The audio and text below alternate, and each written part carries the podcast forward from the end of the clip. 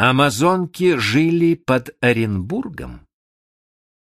Мужам подобные амазонки упоминаются уже на страницах Илиады. Впрочем, особых пояснений Гомер не дает. Куда слова охотливее позднейшие авторы Геродот, Диодор Сицилийский, Страбон.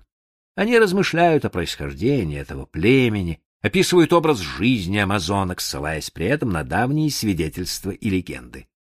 Отчасти рассказчики противоречат друг другу, но в одном они согласны между собой. Мир амазонок решительно отличался от греческого.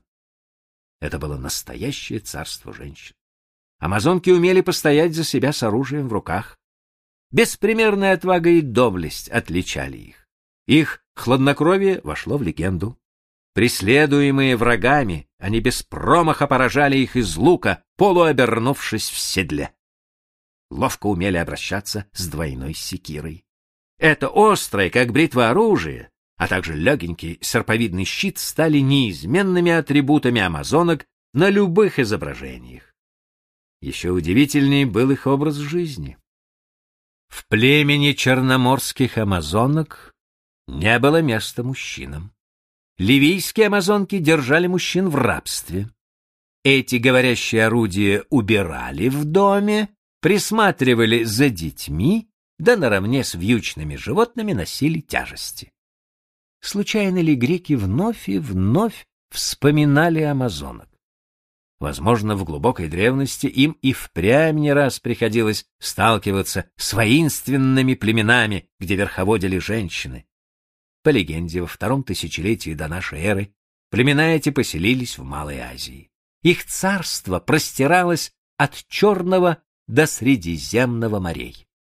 Тысячу с лишним лет спустя на землях, лежавших к северу от страны амазонок, раскинулась Киевская Русь. В старинных русских былинах, повествующих о стольном городе Киеве, тоже появляются грозные девы, умеющие постоять за себя в сражении. Нету дева Киеве такова стрельца, как любезной сестрица моей Настасьи Королевишне. Признается, молода княгиня Апраксевна из былины Дунай. И Настасья стреляет так, что позавидовал бы легендарный Вильгельм Тель. Отмерили место на целую версту тысячну. Держит Дунай на главе золото кольцо. Вытягала Настасья калену стрелу. Спела да тетивка у того лука. Сшибла с головы золото кольцо. Тою стрелкою каленою. В двадцатом веке неподалеку от тех мест, где мерились силой Дуна Иванович и Настасья Королевишна, стали и впрямь находить следы существования дев-воительниц. Так, в 1884 году в местечке Холодный Яр, примерно в 250 километрах к юго-востоку от Киева, было обнаружено курганное захоронение, относящееся к IV веку до нашей эры. Там покоились останки женщины и, по всей видимости, мужчины, который находился у нее в ногах. Женщина была погребена с особыми почестями. Великолепные серебряные подвески, бронзовый браслет на левой руке, ожерелье из костяных и стеклянных бус.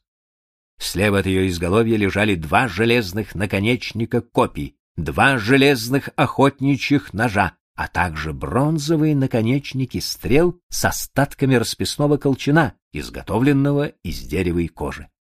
Близ ее головы нашли также пять каменных снарядов, которые использовались для метания из прощи. Рядом со вторым скелетом была только пара бронзовых колокольчиков и браслет. В 1928 году, во время раскопок в местечке Зема-Ахвала на побережье Черного моря, советские археологи обнаружили древнее захоронение, в котором был погребен князь в полных доспехах и во всеоружии. Здесь же лежала и двойная секира. Однако детальное изучение скелета показало, что это останки женщины. Кто была она? Королевишна амазонок? В 1971 году вновь, на этот раз на Украине, было найдено захоронение женщины, погребенной с царскими почестями. Рядом лежал скелет девочки, столь же роскошно украшенный. Вместе с ними в могилу положили оружие и золотые сокровища, а также двоих мужчин, умерших, как выяснили ученые, неестественной смертью. Здесь упокоилась царица амазонок с убитыми в честь ее рабами. Наконец, в 93-97 годах, во время раскопок в Оренбургской области в районе села Покровка, их вели российский археолог Леонид Теодорович Яблонский и американский археолог Джанина Дэвис Кимбл, было обнаружено около десятка курганных захоронений, в которых покоились женщины, напоминавшие легендарных воительниц. Рядом с ними лежало оружие, бронзовые наконечники стрел, железные кинжалы и мечи. Так в одном из могильников по соседству с золотыми брошами найдено более 110 наконечников стрел. Очевидно, эти женщины умели постоять за себя в бою. Уж не их ли подвиги породили легенду о воинственных амазонках? В то же время в нескольких курганах, где были обнаружены мужские останки, рядом с ними покоились котлы для приготовления пищи. Каждому свое? Но, может быть, полагают некоторые специалисты, оружие положили в эти захоронения только для того, чтобы эти женщины могли защитить себя, направляясь в загробный мир? Оружие было символом, охранной грамотой и ничем более. Впрочем, в груди одного из женских скелетов замечен согнутый наконечник стрелы. Свидетельство смертельного ранения, очевидно полученного в бою.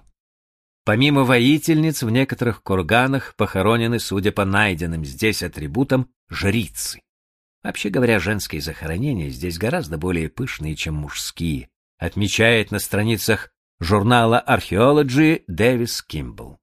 Это свидетельствует о том, что женщины занимали в этом обществе привилегированное положение и распоряжались имуществом. В одном из курганов были обнаружены останки тринадцатилетней девочки. В виде амулета она носила бронзовый наконечник стрелы. К ее поясу был подвешен клык вепря, а рядом лежали десятки предметов, различные виды оружия.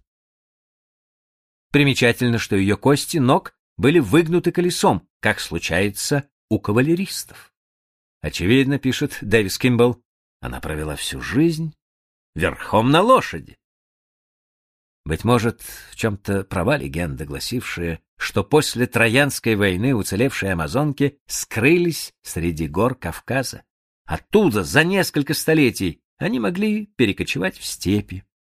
Как установили археологи, эти курганы были сооружены сарматами, кочевым народом ираноязычного происхождения, о котором нам немного известно. В древности они населяли степи Евразии. В летние месяцы кочевали с отарами овец в степях Узбекистана и Казахстана, а зимой возвращались в северные области Ирана. В их обществе сохранялись архаические традиции. Известно, что их женщины много ездили верхом. Как отмечают археологи, без лошади они просто не могли бы выжить в евразийских степях. Наравне с мужчинами они охотились и, значит, носили оружие. Тут важно слово «наравне». Яблонский и Дэвис Кимбл обнаружили, если быть точным, семь захоронений жен-воительниц, относившихся к VII-IV векам до нашей эры. Там же, в окрестностях Покровки, были найдены еще 40 курганов, наполненных оружием, но в них были погребены те, кому и было положено воевать — мужчины. Так что археологи не готовы однозначно связать все эти находки, сделанные в Причерноморье и Оренбургской области, с легендой о племени воинственных женщин, живших по законам матриархата. Кроме того, пока не проводились систематические раскопки на севере Турции, где, по преданию, в устье мифической реки Фермадонт лежало царство амазонок. Быть может, в этих легендах и впрямь было зерно истины, как верят участники раскопок в районе Покровки. Возможно, в скором времени ученые отыщут памятники культуры, оставленные именно этим отсталым для эллинской эпохи племенем, племенем амазонок.